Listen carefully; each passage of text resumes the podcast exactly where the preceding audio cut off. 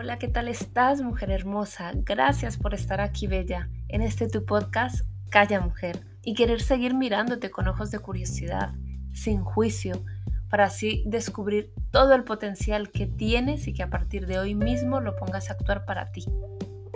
Hoy continuamos con la segunda parte de este episodio tan emocionante y curioso, donde te estoy explicando el motivo por el cual tu responsabilidad es saberte valorada y cómo lo puedes hacer.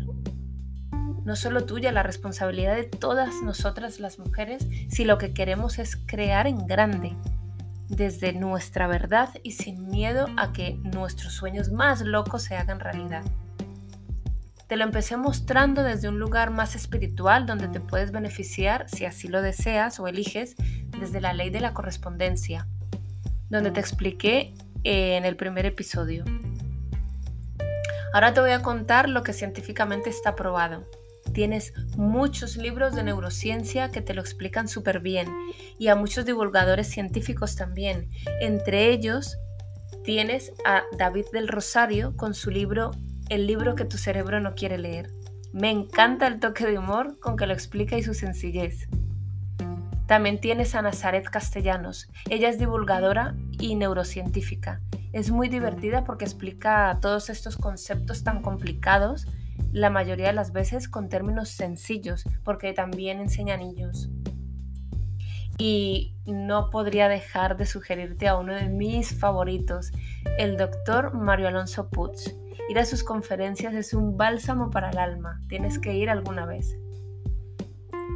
De él te recomiendo uno de mis libros favoritos, se llama Resetea tu mente en estos libros o más bien ensayos te explican por qué enfocar tu atención en aquello que sí quieres es tan crucial para que en tu vida sucedan las cosas que anhelas. Te voy a hacer un resumen de cómo aplicarlo y de cómo lo hago yo. Lo uso hace un par de años y al principio me sentía desconcertada por las sincronicidades que aparecían en mi vida. Y no, amiga, no es magia, es vivir desde nuestra verdad. Y eso mismo es lo que me encantaría que pudieras vivir y constatar tú misma, no porque yo te lo diga, sino porque tú misma lo puedas experimentar. Así que vámonos con la segunda explicación. Pon mucha atención.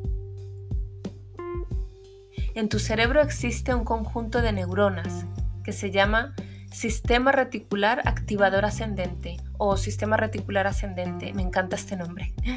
Pero vamos a llamarlo SAR por sus siglas en inglés. Este SAR se encuentra en el tronco de tu encéfalo o en tu tallo cerebral, ¿vale? Ahora que ya lo tienes ubicado en tu cabeza, te voy a contar solo una de las tantas cosas que hace esta maravilla, este SAR. Muchos lo describen como nuestro Google incorporado, nuestro sistema de búsqueda, porque es quien se encarga de mostrarte aquello en lo que tú pones tu atención en lo que para ti es importante, seas consciente o no de ello. Mira qué importante esto que te digo. Este sistema se encarga de mostrarte aquello que es importante para ti. En otras palabras, se encarga de mostrarte aquello en lo que tú más sostienes tu atención, no en lo que tú quieres o en lo que te gustaría. Te estoy diciendo, donde tú pones tu atención y pasas más tiempo, este sistema no tiene la capacidad de decidir qué es bueno o malo para ti, no. Así que volvamos al ejemplo que teníamos en el primer episodio. Si tu atención está todo el tiempo en que tu vida es un drama, si tu atención está en que tu vida no es lo que quieres que sea, si tu atención está en que no tienes dinero, en que no llegas a fin de mes, etcétera, etcétera, etcétera, como tu atención está allí día, tarde y noche, esa es la información que tú le estás enviando a tu SAR. Lo que tu SAR está interpretando, por ende, por medio de tu atención sostenida en el tiempo, es que eso es importante para ti. Da igual el qué. Así que te da más de lo mismo. El ejemplo más sencillo que se puede, que se suele poner para explicar esto, es cuando una mujer se entera que está embarazada, es que empieza a ver eh, mujeres embarazadas por todas partes. No es que de repente todas lo estemos, es que tu SAR ha enfocado tu atención en eso que es importante para ti en ese momento. Si quieres comprarte un coche de determinada marca o color, lo empiezas a ver por todas partes como si se hubiese puesto de moda. De repente, ¿no? Pero no. ¿Te das cuenta? Lo extremadamente importante que es saber dónde pones tu atención sostenida. No se trata de, no se trata de, tener pensamientos bonitos y rechazar emociones que no te agraden. No, no, para nada, no va de esto. Se trata de cuánto tiempo pasas dedicando espacio, foco, energía a eso que no quieres. Se trata de cuánta atención estás prestando a construir esa vida que no quieres. Porque cuanto más tiempo pases ahí, lo que estás eh, diciéndole a tu SAR es que eso es importante para ti.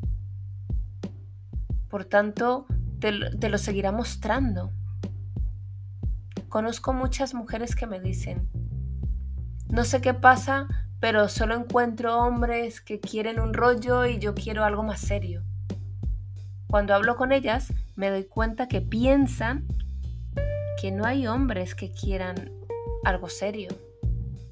Piensan en realidad que no existen hombres disponibles, entonces tú me dirás, están enfocadas en hombres que solo buscan un rollo. Y eso es lo que encuentran. Y así con todo lo que quieras, con el dinero, con tu cuerpo, con tu pareja, con el sexo, no sé, di algo más. ¿Qué se te ocurre? Pues así es como funciona. ¿Te parece fácil o muy complicado de hacer el cambio, de, empezar a, a enviar la información diferente a tu SAR? Ya que te conté en el anterior episodio, pero te lo vuelvo a decir ahora, va a ser tan fácil o complicado aplicar esto o cualquier otro cambio que quieras hacer en tu vida como tú quieras que sea. De lo fácil o complejo que te resulte solo va a depender de tu, tu creencia. De aquí lo importante también de adueñarte de creencias que te apoyen. Y como bonus te dejo esto por si te puede servir de inspiración. Algunas de mis creencias es que para mí la vida es fácil. Es complicado llegar a esta creencia, ¿eh? Que no tengo por qué elegir, pues lo puedo tener todo. Otra de mis creencias que me han facilitado un montón la vida es que generar dinero es divertido y fácil. Ojo, ¿eh? También otra creencia que tengo es que la otra persona y yo somos la misma. Con esta creencia no doy espacio en mi vida a la envidia, porque la otra persona es igual que yo. Ahora ya sabes cómo puedes sentirte valorada, mujer. El que no lo hagas es vivir desde un lugar no es tu verdad, un lugar falso de, de, mentiras. Así que hoy has descubierto dos formas de crear tu vida, la vida que realmente quieres vivir. Elige la que más se corresponda contigo. Pero como te dije, una de mis creencias es que no tengo por qué elegir, porque puedo tenerlo todo, ¿vale? Así que yo elijo las dos. Elijo la ley de la correspondencia y elijo trabajar con mi SAR. Tú puedes elegir o no la que más se corresponda contigo, bien sea por la ley de correspondencia o por enviar a tu SAR nueva información. Tú eliges. Pero la única que eliges eres tú, ¿vale? Una de mis frases favoritas por mi propia experiencia es Nada que tú quieras o desees va a pasar sin tu intervención. Por último, te voy a contar, como te había prometido, cómo empecé a hacerlo yo, Empecé con una situación que me agobiaba muchísimo. En algún momento de mi vida, Hacienda empezó a enviarme sus famosas cartas. no sé si las conoces, espero que no. Me llegaban justamente en un momento económicamente pésimo de mi vida. Me reclamaban una bajada de IRPF que me habían hecho que me había hecho la empresa en la cual yo había trabajado hacía tres años atrás y no me habían informado. Y, y, por mi parte, pues nunca me responsabilicé de entender mi propia nómina. La suma era más o menos de 2.000 euros. Pero sabes que una carta de Hacienda no es solo un frente abierto, son muchos. Uno se convierte en muchos. Uno de los pagos por no hacerlo a tiempo abrió otra deuda y así se van abriendo más frentes, más deuda.